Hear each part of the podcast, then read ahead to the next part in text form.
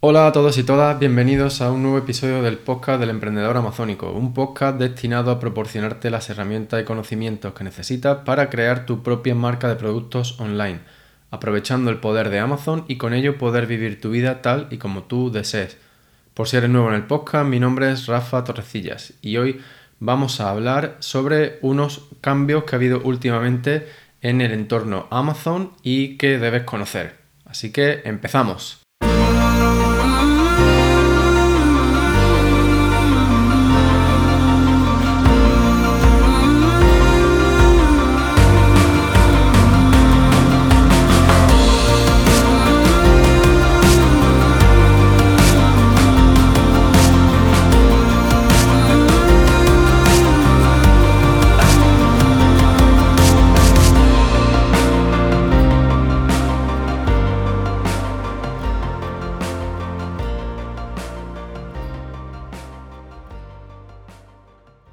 Bienvenido de nuevo y a este episodio número 72 del podcast del emprendedor amazónico. Y como te he dicho en la intro, pues hoy quiero contarte algunas cosillas que han venido sucediendo en el entorno Amazon. Otra y otra en concreto que está por venir, pero que es muy importante. Lo primero que quiero hacer hoy es una aclaración con respecto a lo comentado en el episodio 71, en el episodio anterior. En ese episodio te hablaba sobre las reglas de presupuesto basadas en rendimiento, una forma eh, muy sencilla y efectiva de hacer crecer tus campañas de anuncios dentro de Amazon. Eh, pues bien, eh, la aclaración viene con respecto a que entre que se publicó ese episodio y se ha publicado y, estoy grabando este, pues esas reglas de presupuesto basadas en rendimiento eh, también eh, están disponibles para los anuncios de tipo display. ¿vale? En el episodio 71 te comenté que las reglas de presupuesto basadas en rendimiento solo estaban disponibles para eh, las campañas de tipo sponsor products. pero bueno, en, este, en cuestión de estos días, pues Amazon también lo ha hecho disponible para sponsor display. Entonces, bueno, si quieres descubrir Em, de qué manera uso yo este tipo de este, esta herramienta de los anuncios de Amazon, pues te recomiendo que escuches el episodio número 71. Y ahora pues cambiando completamente de tema, quiero hablarte muy muy brevemente sobre Familia Amazónica, que Familia Amazónica es eh, un mastermind que, que, he creado, bueno, que de hecho pues estamos en la primera edición, estamos en una fase beta, y esta primera edición han tenido acceso todos aquellos que se, que se unieron a Helium 10 a través de mi enlace de afiliado usando la oferta especial de los webinars de búsqueda de estrategia de producto. Son dos webinars que hice a final de enero y la primera semana de febrero.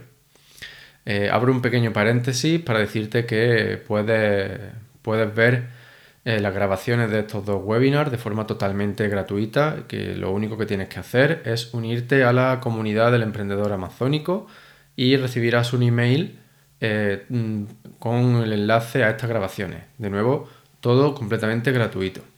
Bien, pues entonces estas personas que se unieron a, a usando mi enlace de afiliado, eh, pues aquellos que lo desearon forman parte de familia amazónica. Y bueno, pues simplemente comentaros que llevamos ya dos sesiones, son sesiones semanales, en las que pues cada persona pregunta sus dudas. Sinceramente yo al principio pensé que iba a dar tiempo a que solamente hubiese una pregunta por persona, pero la realidad es que mm, da tiempo para más y cada uno de los miembros del grupo pues puede preguntar en torno a dos, tres, cuatro preguntas incluso. Y bueno, eh, todas estas sesiones se graban. Y creo que por ahora pues la gente está contenta, se están resolviendo dudas y preguntas semana a semana. Así que si crees que esto es algo en lo que te puede, pueda estar interesado, puedes mandarme un email a rafa.elemprendedoramazónico.com. Otro tema del que, del que os quiero hablar hoy son los cambios en las tarifas de FBA.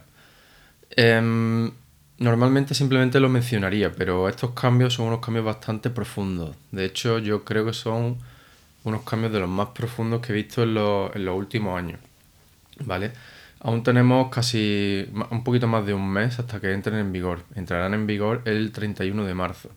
Y bueno, en lugar de, simplemente pues leeros de qué van estos cambios, voy a comentaros los aspectos que yo creo que son más, más destacables por su, por su potencial impacto en, en los negocios de vendedores actuales.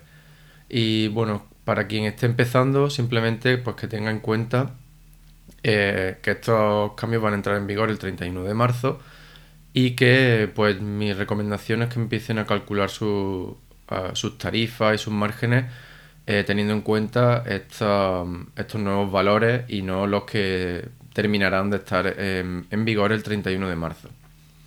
Así que bueno, eh, a mi parecer, uno de los principales cambios es que Amazon va a introducir y a retirar algunas categorías de tamaño y peso. Esto por sí solo pues ya es bastante importante ya que si eh, tu producto antes caía en una de estas categorías que va a ser retirada, pues ahora cae en una nueva y eso puede implicar tarifas completamente diferentes. Otro aspecto importante, y esto es la primera vez que lo hace Amazon, es que van a empezar a tener en cuenta el peso volumétrico, ¿vale? Eh, si tú alguna vez has ha enviado usando mm, a través de, FBM, usando tu, propia empresa eh, de envío, es decir, no, no usando Amazon para los envíos de tus productos, e incluso si has importado desde, desde China, por ejemplo, pues sabrás que el coste, el precio que tú pagas por el envío, se determina en función de dos posibles valores, que son el peso eh, mm, unitario del producto o el peso dimensional, el que sea mayor de los dos. Muchas veces si vendes un producto eh, cuyo volumen es importante, pues es decir, ocupa un espacio más o menos grande, pues entonces estarás pagando por ese espacio que ocupa y no realmente por el peso del producto. ¿Vale? Entonces Amazon va a empezar a, a introducir este tipo de, normas, de reglas para determinar eh, los costes asociados a, la logística de un producto. Ahora bien, hay que tener en cuenta que este peso volumétrico o peso dimensional solamente va a aplicar a productos de tamaño grande, ¿vale? A ninguna otra categoría. Estos en inglés son los que se conocen como los oversize. Bien, y únicamente aplicará a los oversize pequeño, estándar y grande no va a aplicar a los de tipo especial. Y bueno, pues así, pues para que la gente lo sepa, Amazon va a calcular este peso volumétrico multiplicando el, largo, el ancho y el alto de la caja en centímetros y dividiéndolo entre 5000. Así obtienen una cifra y si esta cifra es superior a la del peso unitario del producto, pues entonces te cobrarán por el peso dimensional. Otro aspecto eh, muy importante que va a cambiar es, son las tarifas, ¿vale? Eh, van a cambiar eh, entre distintas categorías, entre distintos mercados, por lo tanto mm, no tiene sentido que yo ahora aquí eh, te diga todo y cada uno de los cambios porque si no probablemente mm, te aburriría muchísimo y no creo ni que volviera al podcast. Así que pues te recomiendo que lo compruebes nuevamente, aunque sí que hay un aspecto que quiero destacar y es que vuelve a estar disponible em, la posibilidad de enviar productos a Reino Unido desde Europa, ¿vale? Es decir, ahora tú puedes tener tu inventario almacenado en Alemania, por ejemplo, y si vendes un producto en Reino Unido, pues ese inventario se enviaría desde eh, Alemania. Y además Amazon va a ofrecer un 20% de descuento en estas tarifas, ¿vale? Durante un año buscan eh, reactivar este tipo de mm, este tipo de logística tras el Brexit.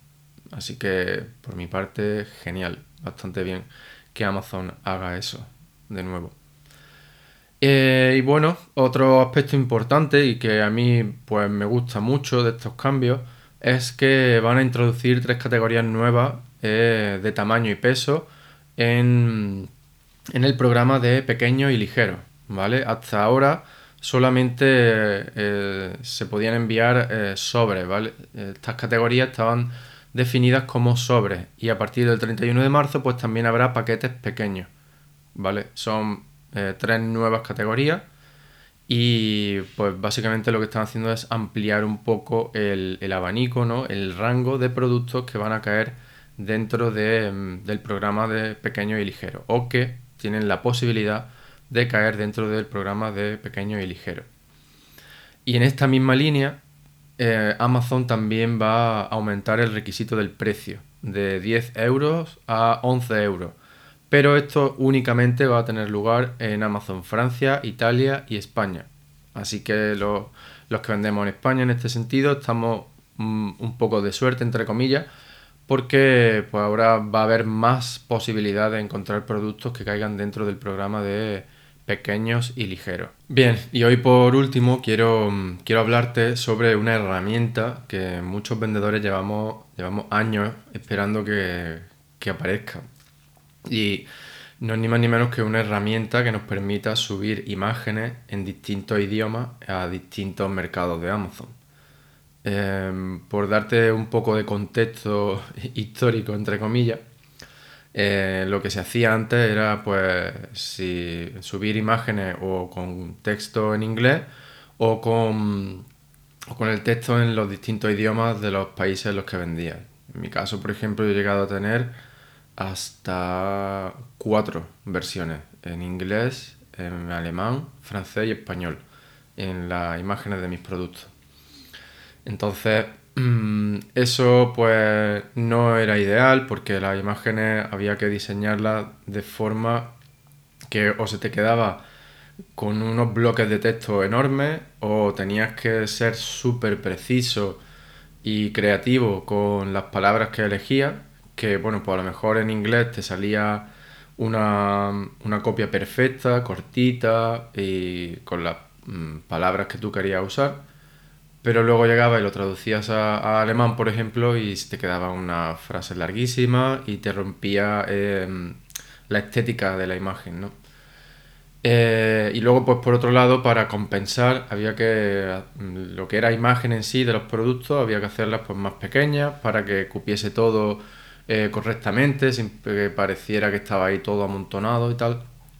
Así que eh, mucha gente optaba por ofrecer imágenes simplemente en inglés y eso pues, mm, como te puedes imaginar, mm, mm, eh, rompe el, efecto que se busca con añadir texto a, las imágenes porque eh, afecta negativamente a la conversión. Así que a todos aquellos que están registrados, que tienen su marca registrada con Amazon, que pertenecen a Brand Registry, pues pueden acceder a esta herramienta que es interna de Amazon y que como ya te digo te permite subir imágenes en distintos idiomas a distintos mercados. Eh, es muy sencillo, simplemente en la pestaña de inventario tiene una opción de subida de imágenes y dentro de esa, de esa, pantalla, cuando se abre esa herramienta, em, pues eh, en la parte este sí está un poco más escondido. Es un enlace que está dentro del texto en el que se explica el tema de la subida de imágenes en, lotes, ¿vale? En bulk. Pues ahí hay un enlace dentro de ese texto que es para la subida de imágenes en distintos idiomas. Y ya pues simplemente pulsa ahí y ya se te abre la, ventana para que tú puedas subir las imágenes. Otro aspecto que hay que, que hay que tener en cuenta es que las imágenes no puedes subirlas como quieras, con respecto a su nombre, no puedes nombrarlas como tú quieras, sino que tienes que seguir la nomenclatura de Amazon. Y esta nomenclatura es bastante sencilla. Mm, básicamente consiste en, que el async va al principio, luego va un punto y luego va una secuencia de letras y y números eh, que determinan un poco la función de la imagen, ¿vale? Por ejemplo, eh, la imagen principal es un, el async del producto, punto, y luego main, que significa principal en inglés. Eh, y ya está. La segunda imagen, pues imaginaos que es la parte delantera del producto, pues sería eh, el async del producto, un punto, y luego front, eh, ¿vale?